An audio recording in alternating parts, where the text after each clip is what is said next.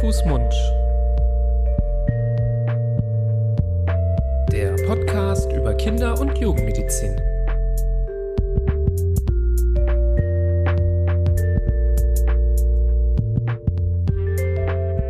So, ihr Lieben, herzlich willkommen zu einer neuen Folge Hand, Fuß, Mund, eurem Podcast über Kinder- und Jugendmedizin. Wir begrüßen euch wie immer zu diesem schönen Podcast von uns beiden. Ich bin Nibras Nami. Ich bin Florian Barbour. ähm, wir sind Fachärzte für Kinder- und Jugendmedizin und machen seit 2020 diesen Podcast, wo wir ja schöne und wichtige und interessante Themen der Kindergesundheit besprechen und für heute haben wir uns nochmal was überlegt, nämlich ein Update eines Themas. Auch das muss sein. Auch das muss sein. Das Schöne daran, sehr lange dabei zu sein beim Thema Podcast, ist, dass man auch ja nochmal gewisse Themen beleuchten kann. Ähm, vor allem im Rahmen der Medizin muss man sich ja auch regelmäßig updaten, ob denn die Kenntnisse noch auf dem aktuellen Stand sind. Und so kann es auch mal sein, dass etwas, was in der vorigen Folge schon mal besprochen wurde, ja dem heutigen Stand der Dinge nicht mehr ganz so entspricht. Und deswegen haben wir uns heute überlegt, sprechen wir nochmal über das Thema Scharlach und ähm, ja, so ein bisschen im weiteren Rahmen vielleicht auch über ähm, Mandelentzündungen bei Kindern, aber ich würde heute, wie gesagt, eher über Scharlach sprechen wollen. Da sich da so ein bisschen was getan hat, keine Welt, äh, äh, keine, keine Welten, die sich da verändert haben, um Gottes Willen. Also das meiste ist so geblieben, wie man das kennt. Allerdings ein paar Aspekte ähm, sind schon etwas anders.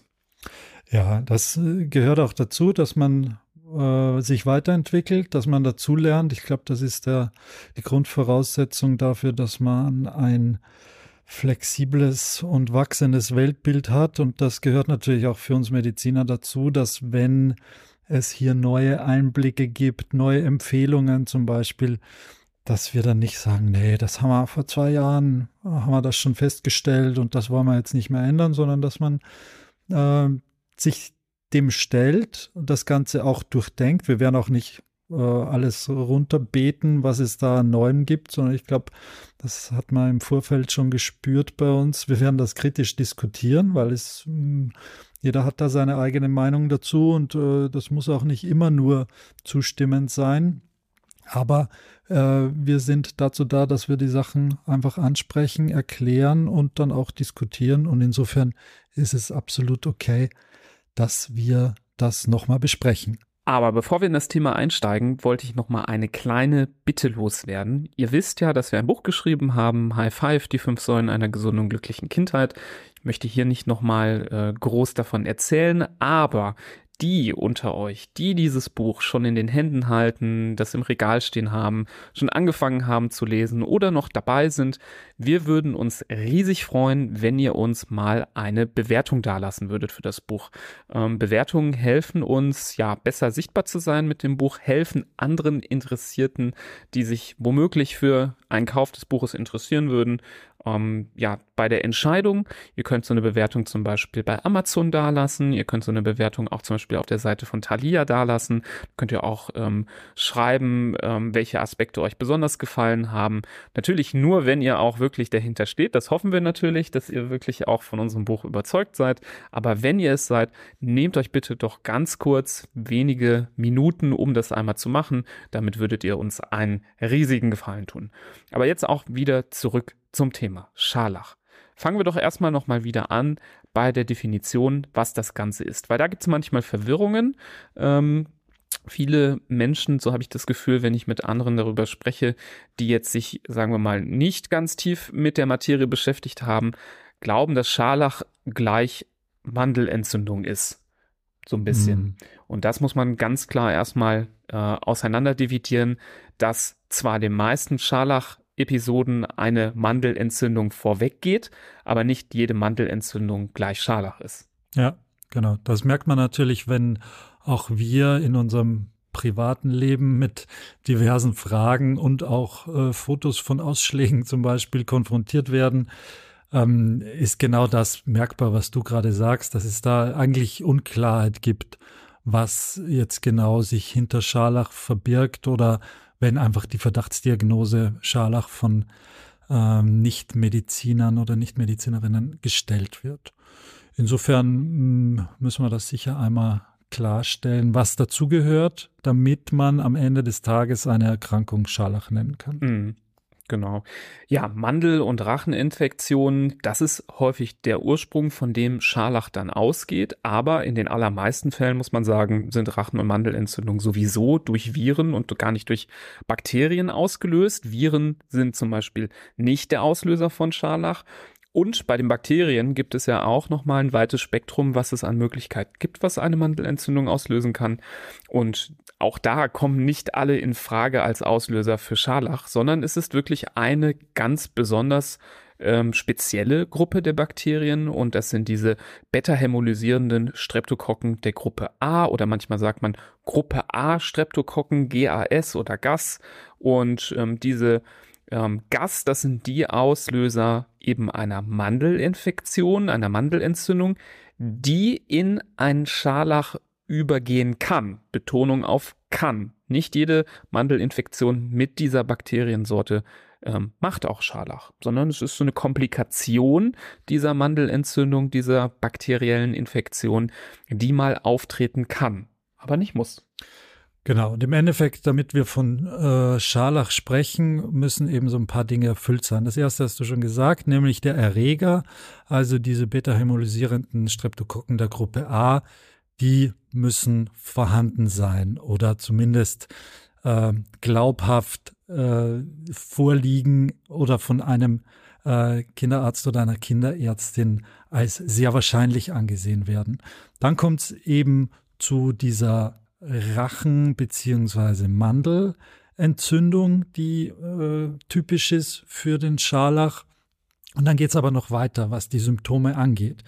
Ähm, meistens beim richtigen Scharlach haben wir wirklich ein krankes Kind vor uns, das fiebert, dem es nicht gut geht, das Schmerzen hat, vor allem beim Schlucken natürlich durch die Entzündung im Hals und an den Mandeln, aber auch sonst relativ malat ist und das sind so die Anfänge der, des Scharlach und dieser Infektion.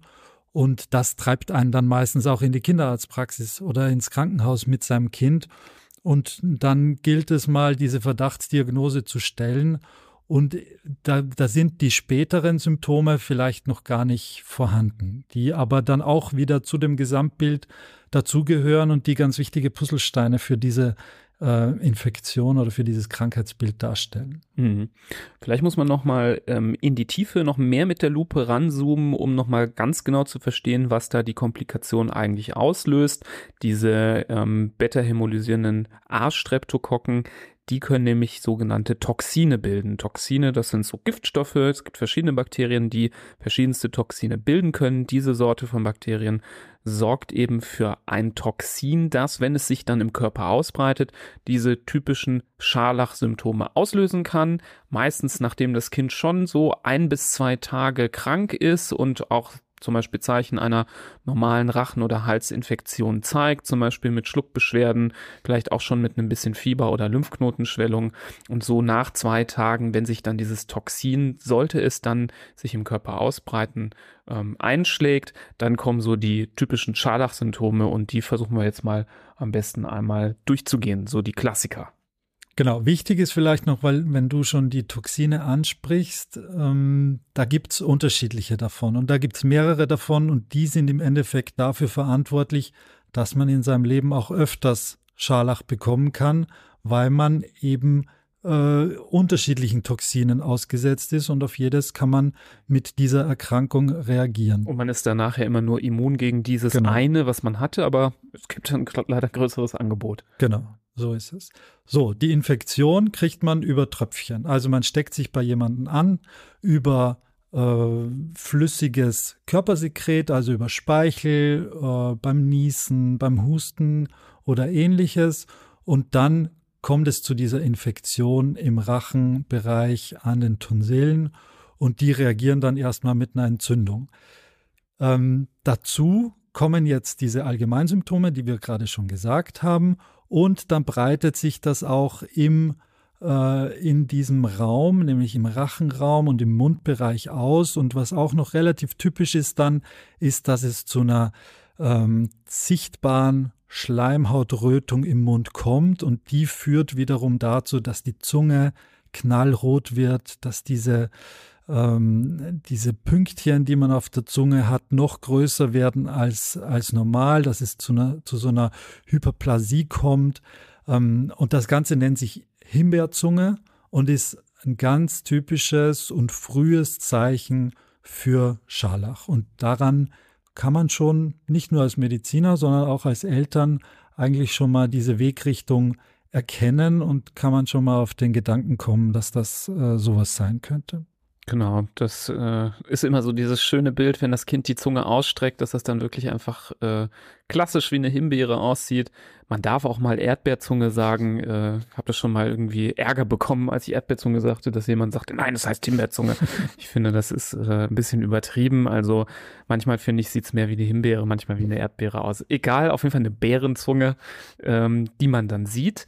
Ähm, du hast auch schon gesagt, dass im Mundraum die Schleimhaut gerötet sein kann. Klassischerweise muss man sagen, ist es aber eher die Schleimhaut am weichen Gaumen. Das ähm, finde ich, kann man schon immer eindrucksvoll sehen. Der harte Gaumen ist ja, wenn man das jetzt anatomisch mal erklären möchte, wenn man in den Mund reinkommt, direkt oben, da ist ja quasi der Oberkiefer. Wenn man da mit dem Finger gegentippt, merkt man, da ist hinter der Schleimhaut direkt Knochen. Das ist der weiche Gaumen, äh, der harte Gaumen. Und etwas tiefer, da beginnt dann irgendwann so ein bisschen vor dem Zäpfchen, ähm, beginnt ähm, der weiche Gaumen. Und ich finde, man sieht schon relativ typisch bei den Kindern mit Scharlach so eine Linie, wo der Übergang ist, weil der weiche Gaumen richtig rot ist und der harte Gaumen davon nicht betroffen ist. Und das ähm, ist auch ein typisches Symptom für Scharlach. Wenn wir jetzt mal rausgehen aus der Mundhöhle, dann fällt uns im Gesicht aber auch schon direkt ein Zeichen ein, das ist wirklich diese Rötung der Wangen, eine knallrote äh, Wangenverfärbung, die aber so den Mundbereich ausspart. Also um den Mund herum ist es relativ blass und wir nennen das manchmal periorale Blässe oder blasses Munddreieck. Dreieck, weil man so von der Nase zum Kinn runter ähm, so ein bisschen äh, so ein Dreieck zeichnen kann, um den Mund herum, ähm, so ein bisschen die Merkelfalten entlang, so kann man sich das, finde ich, ganz gut vorstellen. Ihr wisst vielleicht, was ich meine.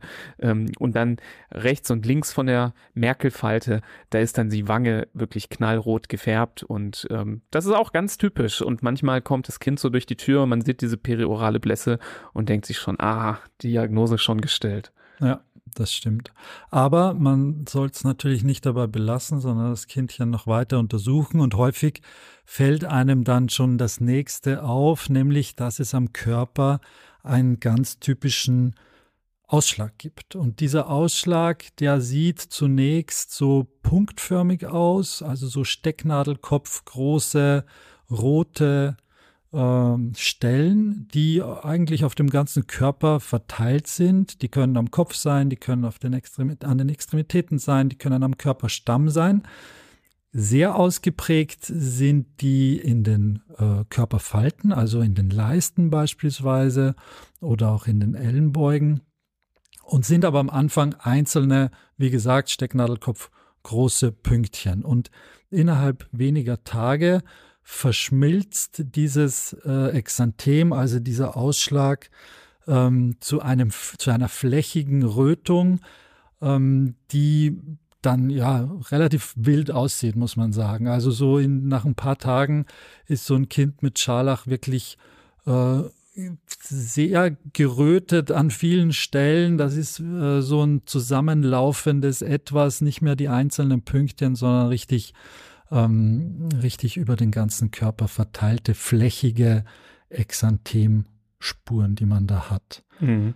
Ja, vielleicht noch ergänzend, was so typischerweise zu diesem Ausschlag noch zu sagen ist, ist die, ähm, das Gefühl, wenn man mit der Finger, mit den Fingerkuppen darüber streicht, das wird auch als sehr typisch für Scharlach beschrieben, ist, dass sie ähm, dass dieser Ausschlag auch spürbar ist. Also man kann, wenn man mit den Fingern drüber geht, das Gefühl haben, man streicht über Sandpapier oder ähm, eine samtige Oberfläche. Also das ist auch nicht bei allen ähm, Ausschlägen so typisch, dass sich das so anfühlt. Also wenn ihr da so drüber geht, ähm, dann äh, dieses Gefühl verspürt, was ich gerade beschreibe, dann kann das, wie gesagt, sehr, sehr gut dieses ähm, Scharlach-Exanthem sein. Womit man es äh, verwechseln könnte, hm, jetzt rein von der, ich habe ja gerade schon gesagt, diese flächige Ausprägung, Das findet man häufig auch bei allergischen Hautausschlag. In der Regel ist ein wichtiges Unterscheidungsmerkmal zwischen den beiden, dass so ein allergisches Exanthem ziemlich juckt, so wie es halt ist bei einer Allergie. Da juckt ja meistens alles. Scharlachausschlag juckt aber in der Regel nicht. Also das, damit kann man das schon so ein bisschen eingrenzen. Und nach ein paar Tagen blasst dieser Ausschlag dann auch wieder ab. Das Fieber, das von Anfang an oder relativ früh bestanden hat, auch das wird weniger, also so ein bisschen Zeit versetzt, aber sollte auch ungefähr äh, um die Zeit dann sich verabschieden und das Kind sollte auch dieses Krankheitsgefühl dann wieder loswerden. Mhm. Das wäre so der typische Scharlach, die mhm. typische Scharlach-Ausprägung. Ein Symptom habe ich noch, ähm, das ist die Hautschuppung. Mhm. Ähm, das ist dann meistens dann später, da geht es ja. einem äh, oder geht es dem Kind auch wieder besser. Ähm, kann manchmal auch bei so, sagen wir mal, eher milderem Verlauf dann so vielleicht sogar der erste Hinweis sein, wo man sich dann wundert, so, hä, wieso, wieso schuppt sich denn jetzt auf einmal die Haut? Ah ja, vor zwei Wochen, da hat er ja gesagt, äh, er oder sie hat ein bisschen Halsschmerzen. Dann war es anscheinend doch auch so eine milde Scharlachform zum Beispiel.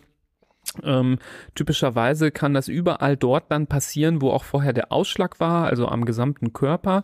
Und man kann schon sagen, dass die Schuppung besonders heftig an den Händen und Füßen ist. Also man nennt das sogar ähm, grob lamelläre äh, Disquamation. Also das ist ein sehr umständlicher Begriff, aber soll beschreiben, dass dann wirklich die Haut sich in großen Stücken auch löst. Also nicht nur wie jetzt so am Stamm, wo das so ein bisschen wie nach einem Sonnenbrand mal ist, ne, dann, dass dann so, die so ein bisschen aufplatzt und sich beim Reiben so ganz leicht löst, sondern an den Händen und Füßen können da wirklich so richtige äh, Schichten entstehen. Da gibt's auch eindrucksvolle Videos, finde ich, im Internet, wo dann die ganze Haut äh, an der Hand so wie an einem Stück, wie an einem Handschuh abgelöst werden kann. Ähm, und das ist ja sehr, sehr, sehr typisch für ähm, Scharlach. Also gerade wenn sowas auftritt, ohne dass man vorher so richtige Ahnung hatte, was es ist, hat man spätestens dann ähm, ja nicht den Beweis, aber einen relativ hohen Verdacht, dass da ähm, Scharlach dahinter gesteckt hat. Mhm. Und wer jetzt aufmerksam zugehört hat, äh, hat gemerkt, dass wir schon relativ häufig das Wort typisch gesagt haben. Ähm, das ist jetzt nicht, weil wir ein neues Modewort äh, haben in unserem Podcast, sondern weil es gerade bei dieser Erkrankung ähm, da auch eine Unterscheidung gibt. Also wenn wir jetzt von typischen Scharlach sprechen, dann gibt es offensichtlich auch den atypischen Scharlach. Und das gibt es wirklich, das hat auch einen äh, lateinischen Namen, Scalatinella, also kleines, kleiner Scharlach sozusagen ähm, oder eben offiziell auch atypischer Scharlach genannt. Und damit ist eine besonders milde Verlaufsform gemeint. Also wo man, wo die Kinder nicht so krank sind und wo sie nicht äh, sonderlich unter der äh, Infektion und deren Folge leiden, sondern so, ja, man merkt schon, dass was ist, aber jetzt äh, nicht grandios beeinträchtigt sind und offensichtlich ähm, da jetzt auch nicht sehr drunter leiden. Wichtig wird das gleich, wenn wir äh, über die Therapie sprechen, dann erinnern wir uns zurück an das, was ich gerade gesagt habe, nämlich, dass es die milde Verlaufsform gibt. Mhm. Vorher muss man, ja? Ja, wie gesagt. Vorher hätte ich jetzt noch gesagt, wie kann man eigentlich noch sicher sein, dass es wirklich Scharlach ist. Da gibt es noch ein paar diagnostische Maßnahmen, aber du wolltest noch was anderes einfügen. Ich wollte eine Sonder, du warst ja gerade schon in so atypisch, eine Sonderform wollte ich noch ergänzen. Es gibt auch, also im Lehrbuch, ich habe es selber noch nie gesehen, aber trotzdem sollte man es im Hinterkopf behalten, gerade wenn jetzt hier auch die äh, Kolleginnen und Kollegen zuhören, ähm, diesen sogenannten Wundscharlach, weil es muss nicht immer die Mandel sein oder die Mandeln sein, die von diesen ähm, äh, ähm, besiedelt sind und dort die Infektion auslösen. Es kann auch mal woanders dieses Bakterium auftreten. Und wenn, dann ist manchmal im Verdacht zum Beispiel eine Wunde, die sich infiziert mit Bakterien, weil wie diese Toxine in den Körper kommen, ist den Bakterien und dem Körper am Ende egal, ob es jetzt über die infizierte Mandel oder eine infizierte Wunde stattfindet. Die Mandelentzündung ist natürlich das viel häufigere und um das Wort nochmal, doch das Modewort zu benutzen, das typischere.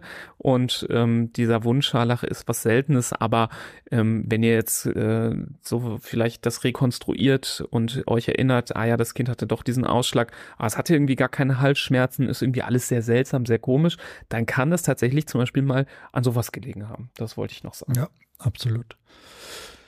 Ja, also für erfahrene Kinderärzte und Kinderärztinnen ist das hm, eigentlich eine Blickdiagnose, was in der Praxis dann häufig schon auch noch gemacht wird, äh, ist ein sogenannter Streptokokken A-Schnelltest.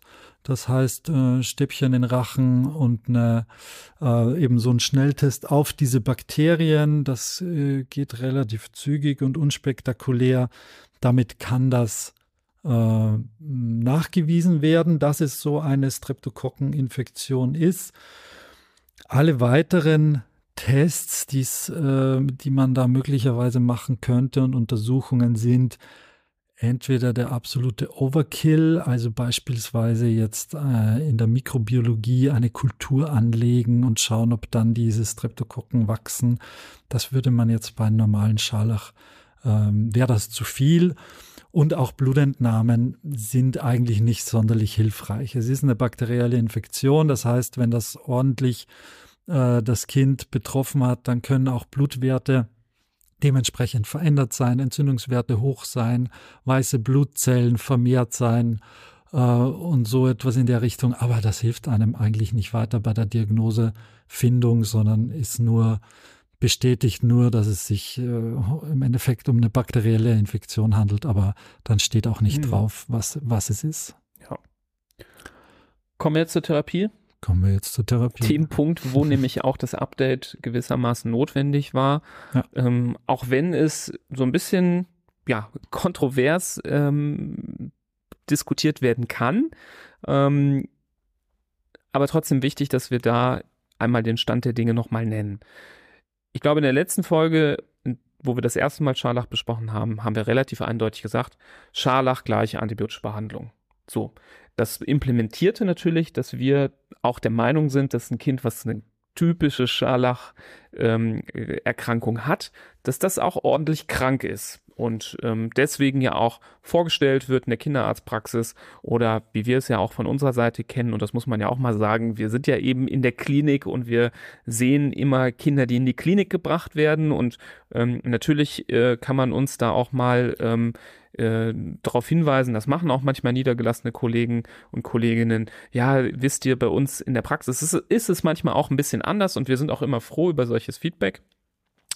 Und so ähm, hatten wir das interpretiert. Scharlach ist eine äh, knackige Erkrankung, das Kind ist ordentlich krank, deswegen wird es uns vorgestellt. Und wenn wir dann die typischen Symptome sehen, dann stellen wir eine Indikation für eine antibiotische Behandlung, die man normalerweise durchführt mit ähm, Penicillin.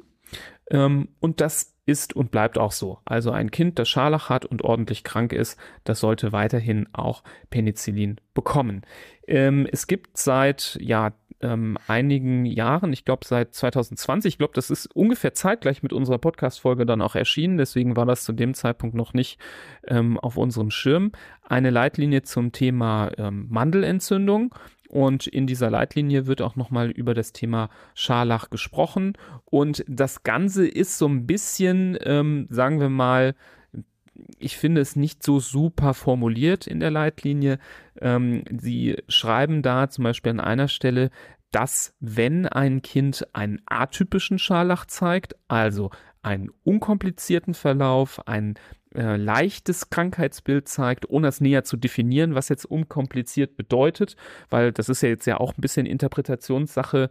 Äh, sehe ich jetzt einen ordentlichen Ausschlag, ist das dann äh, trotzdem unkompliziert oder nicht? Also wie ist das definiert? Das ähm, bleibt in dieser Leitlinie aus. Dann wird geschrieben, bei unkompliziertem Verlauf ist eine antibiotische Behandlung nicht zwingend indiziert. Ähm, da steht jetzt aber nicht im nächsten Satz, beim typischen Verlauf wäre sie aber doch indiziert. Das ähm, lassen die da aus und sagen, es gibt nicht gute Daten dazu, ob das denn aus, äh, also ob das unbedingt notwendig ist, antibiotisch zu behandeln oder nicht. Klar, ich meine, dafür müsste man eigentlich äh, eine relativ knallharte Studie machen, wo man alle Kinder, die mit einem knackigen Scharlach durch die Tür kommen, ähm, randomisiert in zwei Gruppen. Die einen kriegen Penicillin, die einen, die anderen kriegen ein Placebo, ähm, ohne zu wissen. Und der Arzt sollte am besten auch nicht wissen, was es ist, was er da verabreicht. Und dann kann man messen, ähm, hat es einen günstigen Verlauf auf den Krankheitsverlauf, hat es eine Auswirkung auf die möglichen Komplikationen durch Scharlach, zu denen wir gleich noch kommen, ob die geringer sind oder mehr oder gleich. Ähm, und das ist natürlich eine schwer durchzuziehende Studie, da Kinder, die wirklich krank sind, ähm, mit einem ähm, ja, mit einem Placebo zu versorgen in einer Infektsituation. Also gar nicht so leicht Daten dazu zu generieren. Was man auch sagen muss, im, direkt im nächsten Abschnitt der Leitlinie, immer noch im Kapitel Scharlach, wird ganz klar nochmal die ähm, Empfehlung des Robert Koch Instituts, RKI, nochmal zitiert, die sagen frühzeitige Therapie mit Penicillin V ähm, für zehn Tage. Ähm, da wird ja zum Beispiel nicht gesagt, ob das RKI findet, ähm, wie schwer die Scharlachinfektion denn unbedingt sein muss. Da gibt es keine nähere Spezifizierung.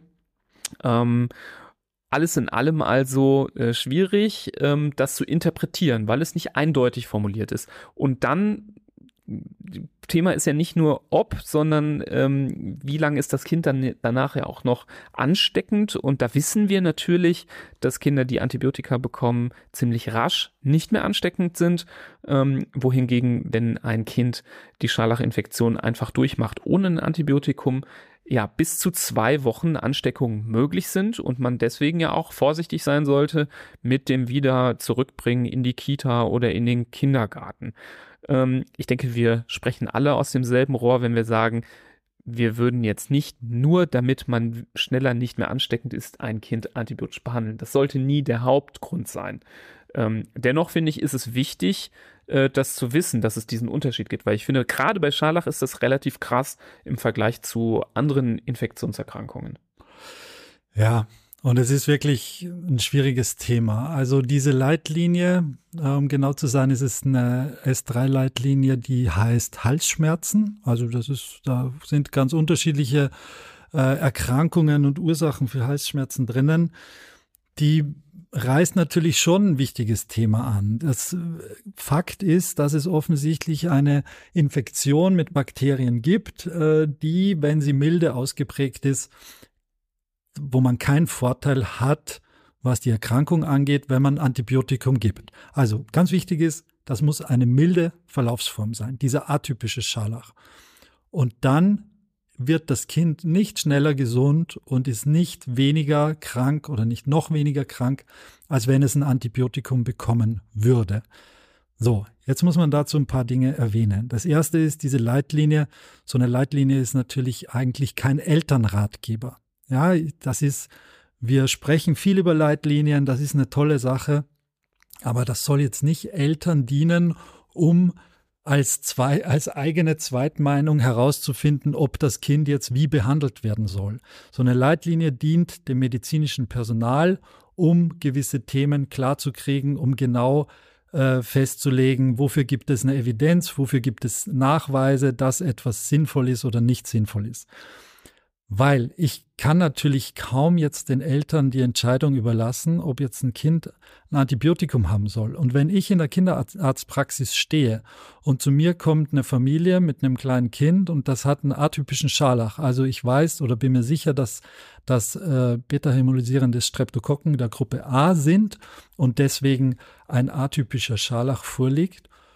Und dann lasse ich den Eltern die äh, die Wahl sozusagen, okay, entweder wir behandeln das Kind jetzt mit Antibiotikum, dann ist es nach 24 Stunden nicht mehr ansteckend. Das heißt, übermorgen kann das Kind wieder in die Kita oder in die Schule gehen.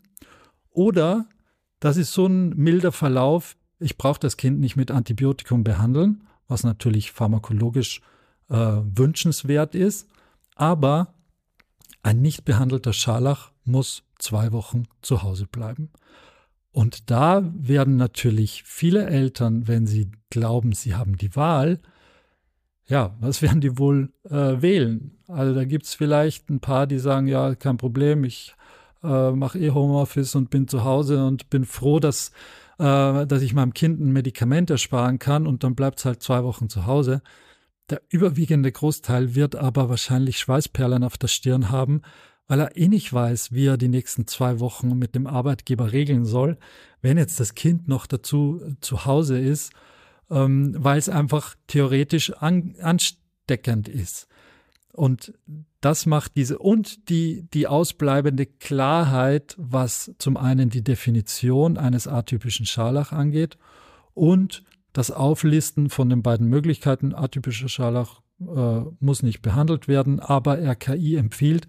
Und das ist, finde ich, diese Unklarheit, die in diesem Kapitel bei dieser Leitlinie hinterlassen wird und dies sicherlich schwierig macht, in der Praxis mh, reibungslos umzusetzen. Mhm.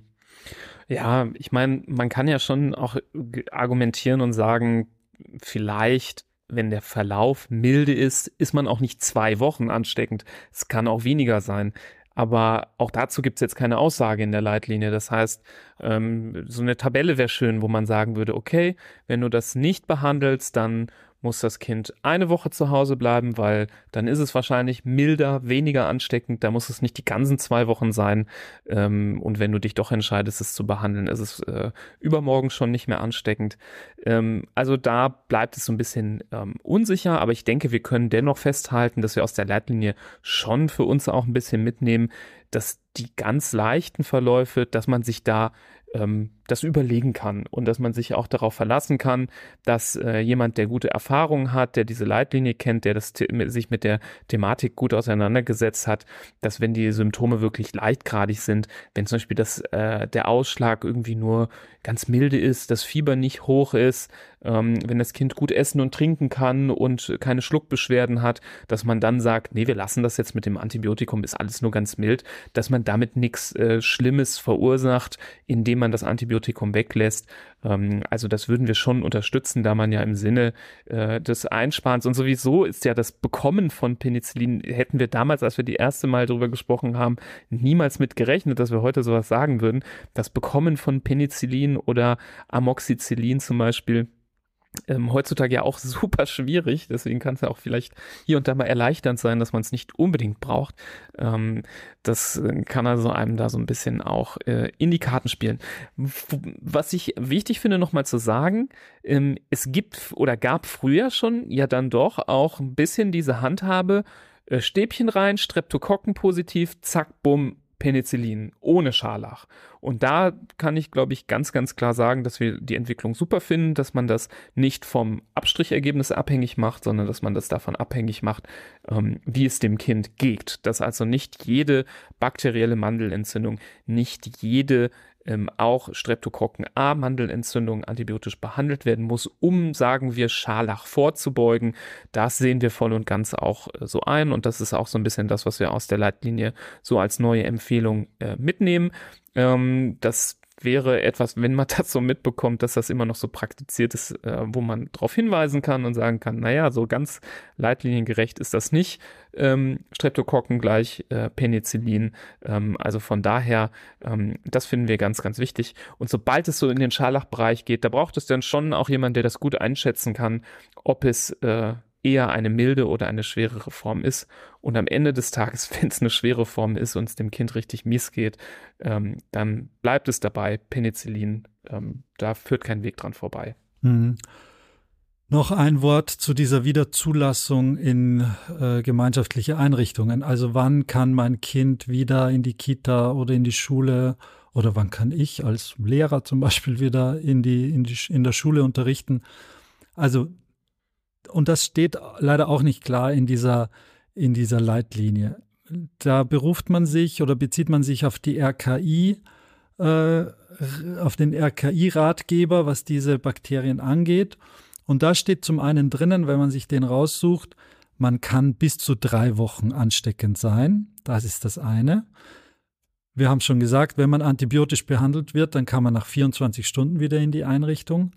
Wenn man nicht antibiotisch behandelt wird, dann kann man erst 24 Stunden nach Verschwinden der spezifischen Symptome wieder in diese Einrichtung. Also das heißt nicht, dass man automatisch zwei Wochen gesperrt ist für Kita oder sonstiges. Aber wenn ich noch einen Ausschlag habe, wenn ich noch eine Mandelentzündung habe, wenn ich noch Fieber habe, das muss ich abwarten für mindestens 24 Stunden, dass das alles weg ist, bis ich wieder mein Kind dahin geben kann. Das äh, steht so klar und definitiv nicht in der Leitlinie, aber ist damit gemeint und wird darauf verwiesen. Mhm. Kommen wir jetzt noch ganz kurz am Ende zu den ähm, Komplikationen, die gerade eben in Kombination mit diesen Streptokokkeninfektionen auftreten können. Es gibt sogenannte Poststreptokokkenerkrankungen, die äh, wir in der Kinder- und Jugendmedizin kennen, zum Beispiel das akute rheumatische Fieber ähm, oder das, ähm, die akute Poststreptokokken-Glomerulonephritis. Das ist quasi so eine Entzündung im Bereich der Niere. Es gibt auch eine Poststreptokokken-reaktive ähm, Arthritis, also eine Entzündung von Gelenken. Ähm, das sind Komplikationen, die wir kennen in Kombination mit ähm, Streptokokkeninfektionen, die selten sind, ja die auch mal auftreten können, egal ob man jetzt antibiotisch behandelt hat oder nicht. Ähm, das, äh, das gibt die Leitlinie schon klar wieder, dass es nicht gute Beweise dafür gibt, dass ähm, das Risiko deutlich sinkt, wenn man ein Antibiotikum gibt, sondern dass es durchaus auch sein kann, dass ähm, ein solches äh, Ereignis passieren kann, auch zum Beispiel nach einer milden Form, die man auch gar nicht mitbekommen hat. Ähm, man muss sagen, es gibt ja auch manchmal ähm, ja zum Beispiel diese Glomerulonephritis oder Arthritis, die dann auftritt, ähm, ohne dass sich irgendwer daran erinnern kann, dass jemals vorher ähm, Scharlach oder eine Mandelentzündung stattgefunden hab, äh, hat in den letzten Wochen und Monaten. Man sollte das aber wissen, dass es das gibt, gerade so im Bereich äh, der ärztlichen Kolleginnen und Kollegen, die hier zuhören.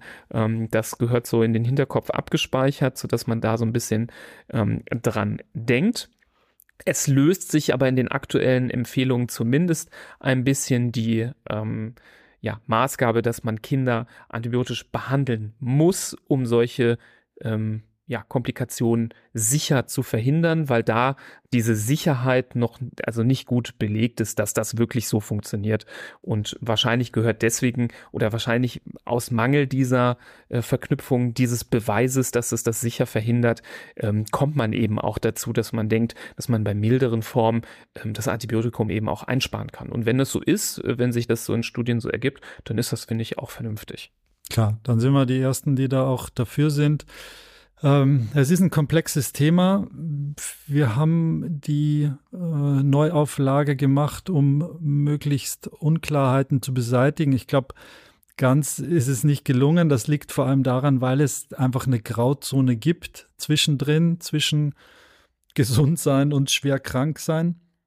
Aber ähm, das ist mehr oder weniger noch Ermessenssache und da gibt es Empfehlungen, die eben dementsprechend lauten, wie wir sie jetzt angeführt haben.